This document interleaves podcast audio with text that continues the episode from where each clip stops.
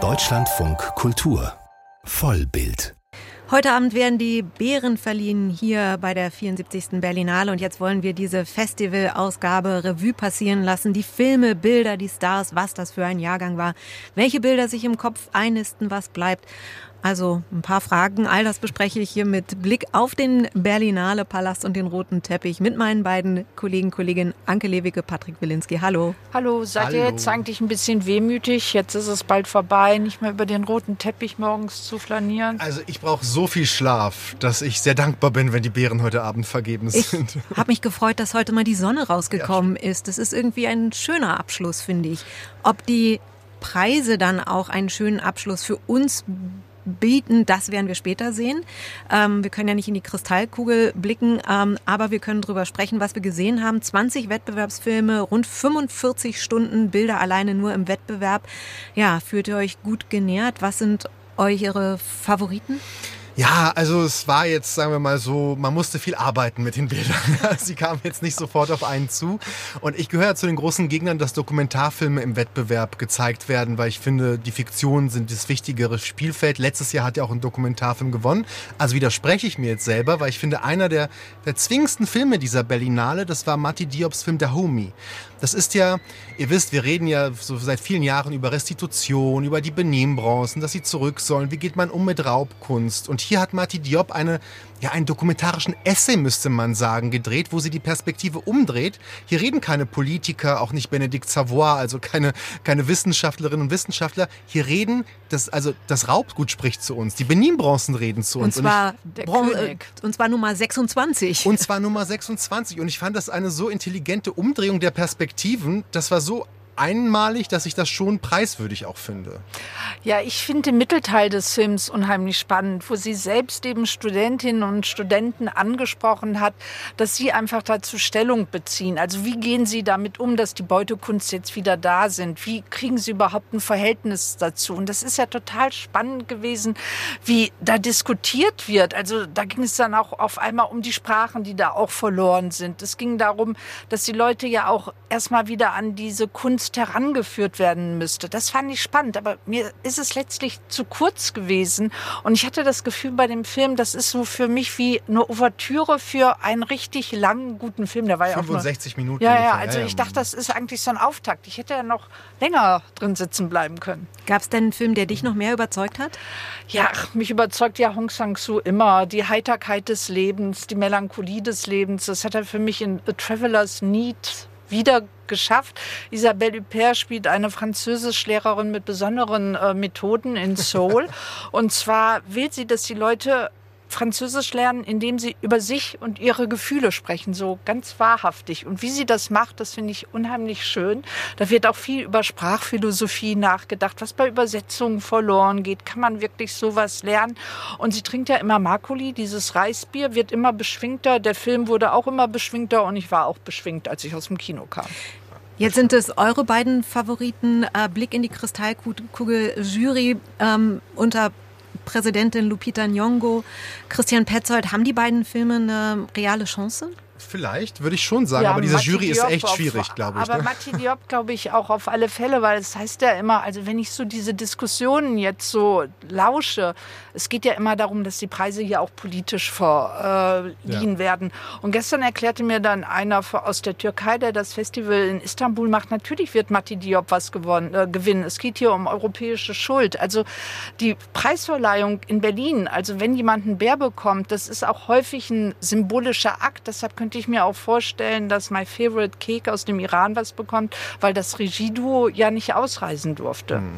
Was ist mit den beiden deutschen Filmen? Also wenn wir von Themen sprechen, Andreas Dresen und seine Geschichte, die ja gegenwärtig auch ist über eine Widerstandskämpferin im Naziregime und die Frage, was mache ich als Zivilperson in einer diktatorischen, ähm, in einer Diktatur oder eben auch Matthias Glasner mit Sterben? Ich fand es interessant, dass international der Dresden wahrgenommen worden ist ist als gerade eben so eine Akt Aktivismusparabel mit Nationalsozialismus im Hintergrund. Also man sah vielmehr eben diese Geschichte von der Mutter, die dann im Gefängnis sich entscheiden muss, letztendlich der Tod und das Leben, also ihr Neugeborenes und ihr eigener Tod. Ob das sich jetzt ähm, durchsetzen kann in einem Wettbewerb, wo ich finde, so der magische Realismus eher präsenter war, war hier so eine Abbildung der Realität in einer sehr klassischen Form, glaube ich, eher im Hintertreffen, würde ich sagen, wobei Matthias Glasners Wurf mit diesen unglaublichen Schauspielern auch durchaus ein Potenzial hätte, eher in der Kategorie Schauspielkunst, würde ich sagen, weil da gibt es ja alles, was in Deutschland Rang und Namen hat, spielt da auf. Und sie spielen wirklich sehr gut, das muss man ganz ehrlich sagen. Ja, ich meine, die Dysfunktionalität einer Familie wird einem in dem Film ja regelrecht um die Ohren gehauen. Also der geht einen dann irgendwann auch was an. Und auch gerade Corinna Harfuch als die, die eiskalte Mutter, die hier so das Festival überstrahlt. Und ich glaube, das ist auch so ein Thema, dass wir immer wieder Mütter hatten. Und weil Patrick, du hast gerade vom magischen Realismus erzählt. Und da fällt doch sicher der Film auch drunter, Who Do I Belong To, der jungen tunesischen Regisseurin, wo es ja um eine Frau geht, die eine Farm hat, also einen Bauernhof im Norden Tunesien. Zwei ihrer Söhne kämpfen für den IS und einer kommt dann wieder zurück und dann passieren ganz mysteriöse Sachen. Sie kann aber auch seine Gedanken lesen und ich fand das eigentlich ganz klug, wie dieser Film immer wieder auch in die Irrealität abdriftet, aber um von einer Gewaltspirale zu erzählen. Also die Gewalt, die dieser Sohn angerichtet hat, die dringt doch jetzt auch in dieses ländliche Leben ein. Ja, ja, als Gespenstergeschichte, nicht wahr? Ihr erinnert euch an Olfers Töchter. Das war ja auch ein Film, der aus Tunesien erzählt hat, wie sich Kinder radikalisieren, auch über eine Mutterfigur lustigerweise. Und hier aber so radikal subjektivistisch mit einer Geisterfigur, Männer verschwinden aus dem Dorf. Das war für einen Debütfilm eine sehr reife Bildsprache, die mir auch sehr imponiert hat, muss ich sagen. Weil, Anke, du von den Müttern und vom Muttersein sprachst. Ähm, 20 Wettbewerbsfilme, sieben, bei denen geht es ausdrücklich um das Thema Mütter, Mutterschaft. Wir hatten ja in der letzten Woche auch schon ausgemacht, es geht auch um das Thema eingesperrt sein mhm. und Gefängnis. Ähm, gehen die beiden Sachen vielleicht sogar zusammen? Ja, ich denke schon, ehrlich gesagt, weil die Mutterfiguren ja häufig äh, konkret verortet sind, sei es auf einem Hof oder in einem Haus. Im Gefängnis. Im Gefängnis oder eben in diesem, ich sag Haus, weil ich mich an den österreichischen Film des Teufels Bart erinnere, wo es ja um eine Frau geht, die Mutter werden möchte, nicht wahr? Und sie verfällt in eine tiefe Depression. Und dieses Eingesperrtsein in Dogmen, in, in Regeln der Kirche und der Gesellschaft, das, das spielt die Anja Plaschk, die ja so eine Art österreichische Björk ist, wie mir erzählt worden ist, ähm, das spielt sie sehr gut. Und dieser Film verbindet beides übrigens. Diese, diese Mutterfiguren, die auch die Mutterrollen einigermaßen durchreflektieren, gleichzeitig das Eingesperrtsein äh, ziehen. Das war auf jeden Fall ein sehr gesetztes Thema. Ich glaube, das wurde auch so kuratiert. Das ist kein Zufall. Ja, was ich auch bemerkenswert finde an diesem Mutterthema ist, weil letztlich erzählen ja alle Filme dann darüber, dass sie ihr Mütterdasein nicht leben können, sei es jetzt aus gesellschaftlichen oder persönlichen Gründen. Also sie können keine Rückendeckung geben, keinen Schutz. Und das sagt doch dann wiederum viel über die nächste Generation aus, die dadurch vielleicht eine verlorene Generation sein könnte. Also das schwebt so für mich über dem Festival. Hm. Einen Film gab es noch, da gab es ein, äh, auch eine Mutter, wie sich dann herausstellt. Da ging es aber mehr um ja, Frage Schuld, Rache. Äh, wie geht man damit um, wenn ein Schicksal passiert ist. Ähm, der Film Vogter Sohn aus Dänemark mit der Borgendarstellerin Knutzen in der Hauptrolle. Ähm, wie hat euch der überzeugt?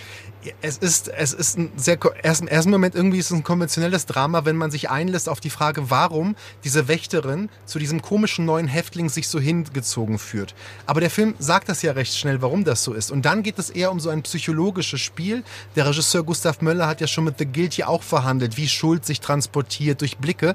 Und was Knutzen aber gut spielt, ist eine Mutter, die, glaube ich, selber jemanden sucht, der sie erlöst. Und sie sucht, glaube ich, im Täter der etwas ihrem Sohn angetan hat, eine Art von Erlösung. Und so wie der Film das durchspielt, ist er sehr dänisch in seiner, in seiner Härte, in seiner Beklommenheit. Aber es ist natürlich auch ein Film, der irgendwie auch in so einer Konvention stecken bleibt am Schluss. Ne? Ja, ich musste dann an Alfred Hitchcock denken, der gesagt hat, wenn man irgendwie die Geschichte nicht mehr glaubt, dann stimmt was mit der Regie oder dem Drehbuch nicht. Und man hat sich doch die ganze Zeit gefragt, wie schafft diese Gefängniswärterin mit jemandem, der als brutaler Schwerverbrecher gilt, warum darf die mit dem alleine Meditation machen? Warum gibt es Freigang? Warum weiß eigentlich ja, keiner, äh, dass ja. Äh, er äh, den, äh, ihren Sohn umgebracht hat. Also ich saß da ein bisschen ratlos vor diesem Film. Eine erste Einschätzung, Anke Lewicke, Patrick äh, Wilinski. Wir haben über den Wettbewerb bei der diesjährigen Berlinale gesprochen.